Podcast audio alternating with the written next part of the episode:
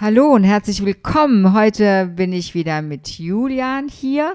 Julian ist ja aus unserem Team und völlig affin, was Gesundheitsthemen anbelangt und hat gemeint, mhm. wir sollten unbedingt mal was zum Thema Erkältung machen. Tja, ja. Julian, warum? Ja, mich hat es ehrlich gesagt wieder äh, erwischt und ich bin total erkältet. Irgendwie, das ist so ein kleiner Fluch, das passiert mir immer Ende Januar, Anfang Februar. Das ist so die typische Zeit dafür. Da habe ich gedacht, so, okay, da frage ich doch mal glatt nach, was sind denn die besten Tipps vor der Erkältung, während der Erkältung, was kann man denn so alles tun? Ja, super spannend, dass du das jetzt auch jetzt bekommst, so gerade Anfang Februar, weil das ist genau die Zeit, in der die meisten Menschen krank werden. Mhm. Und ähm, noch ein bisschen später ist es auch die Zeit, in der die meisten mhm. Menschen auch leider diese Erde verlassen, wenn sie denn krank sind. Und es gibt einen ganz klaren Zusammenhang, und zwar ist es das Vitamin D. Okay. Die aller, allermeisten Menschen haben immer noch einen erheblichen Vitamin D-Mangel.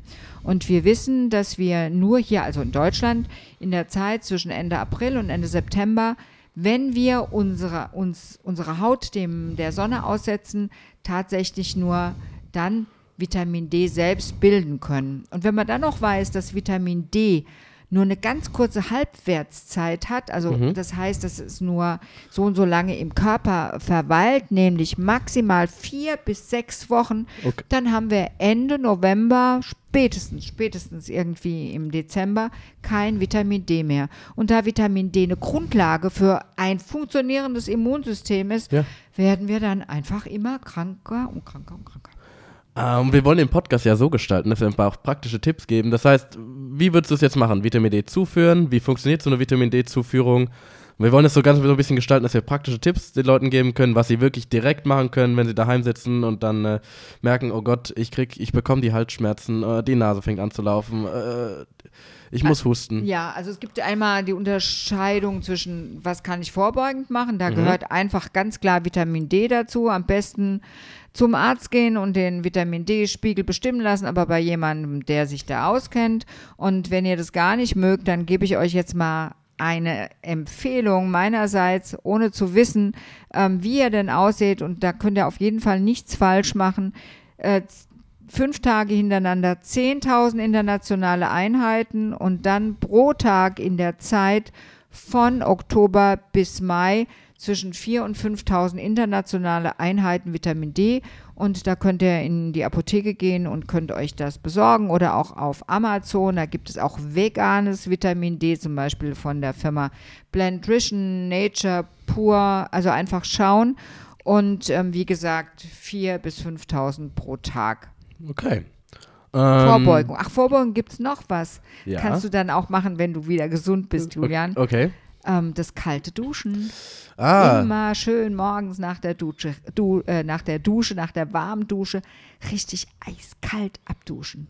Was macht das mit dem Körper? Aktiviert das so die Abwehrkräfte so und dann erhöht ja. es, äh, wärmt es den Körper wieder automatisch? Ganz genau. Und das ist richtig gut. Es stabilisiert ähm, unsere Abwehr. Das ist ein, eigentlich ist es eine Reiztherapie. Mhm. Und wir brauchen Reize, um uns zu aktivieren, um unser Abwehrsystem zu stabilisieren. Ich meine, die meisten kennen den Pfarrer Kneip und den Kneipschen Guss. Ja. Da kommt es ja her.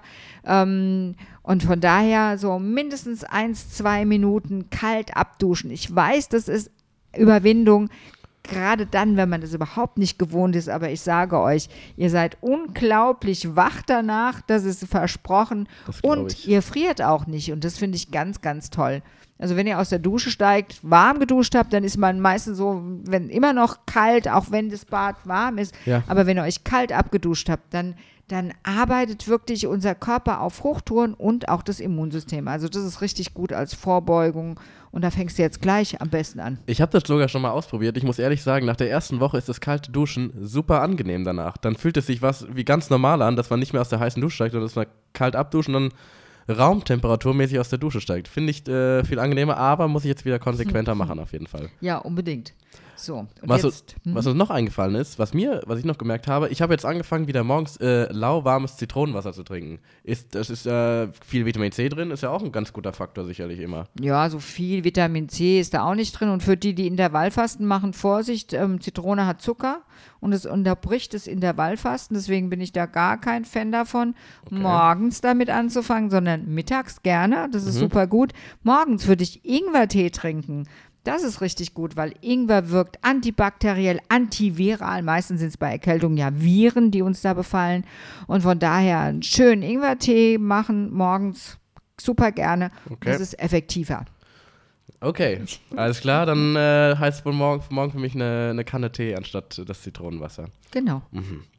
Dann wissen wir, vor dem Sport, äh, vor der Erkältung am besten, was, was mir noch ganz gut getan hat, ist auf jeden Fall Sport machen. Regelmäßig Sport machen, rauskommen, etwas tun, nicht den ganzen Tag irgendwo drin sitzen im Warmen und viel, viel, viel lüften. Wenn man den ganzen Tag an der heißen, äh, an der Heizung sitzt und dann die trockene Luft einatmet, das ist auch nicht gut für die Bronchien. Das heißt, viel Stoßlüften und auch jeden Mal rausgehen, frische Luft schnappen. Klar, also ähm, es ist ganz wichtig, weil der, die, die Raumluft bei geschlossenen Fenstern ist katastrophal nach einigen Stunden. Deswegen eigentlich einmal in der Stunde für fünf Minuten Fenster aufmachen, dann wieder zumachen. Das ist ein ganz anderes Luftgefühl. Ähm, es ist auch nicht mehr so trocken. Das ist das eine. Und das andere ist auf jeden Fall jeden Tag rausgehen. Und auch sich ein bisschen bewegen, wenn man draußen ist. Also nicht stehen bleiben, sondern gehen. Und das Tolle ist, dass man dann gleichzeitig auch noch entsäuert durch die Ausatmung. Und das ist natürlich hervorragend, wenn man nicht so viel Sorgen mit sich rumschleppt, weil die sind ja, wie ihr das sicherlich auch wisst, schon mitverantwortlich für die Entstehung von Krankheiten, von schwereren, aber auch von leichteren Krankheiten.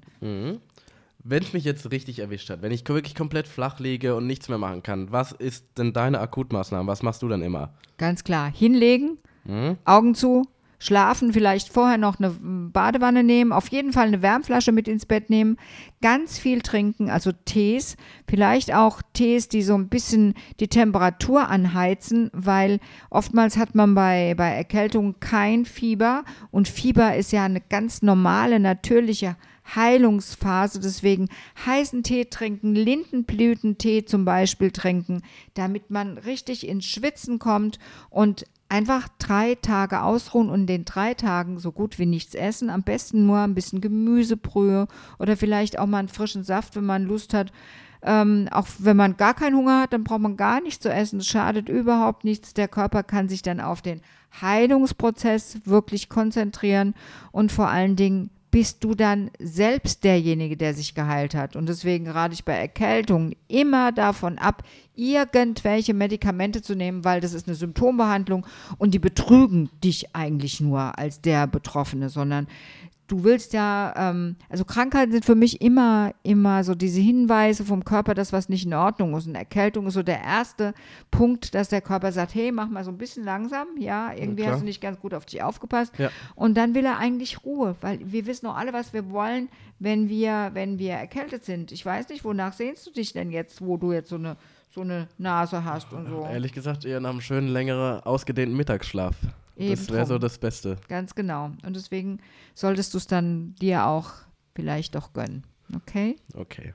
Ähm, ein letztes, was meine Mutter immer macht, das hast du auch vorhin erwähnt. Wärme ist ganz gut, Fieber ist auch gut bei einer Erkältung, weil das wirklich die, die Heilungskräfte des Körpers aktiviert. Was meine Mutter immer macht, ähm, die kocht sich immer einen Sud aus Holunderblüten, Lindenblüten und Kamille und dann legt sie sich ins Bett und macht es sich richtig, richtig warm. Sie nennt das Schwitzkur, hat genau, sie mal ist gelesen. es auch. Ja. Genau.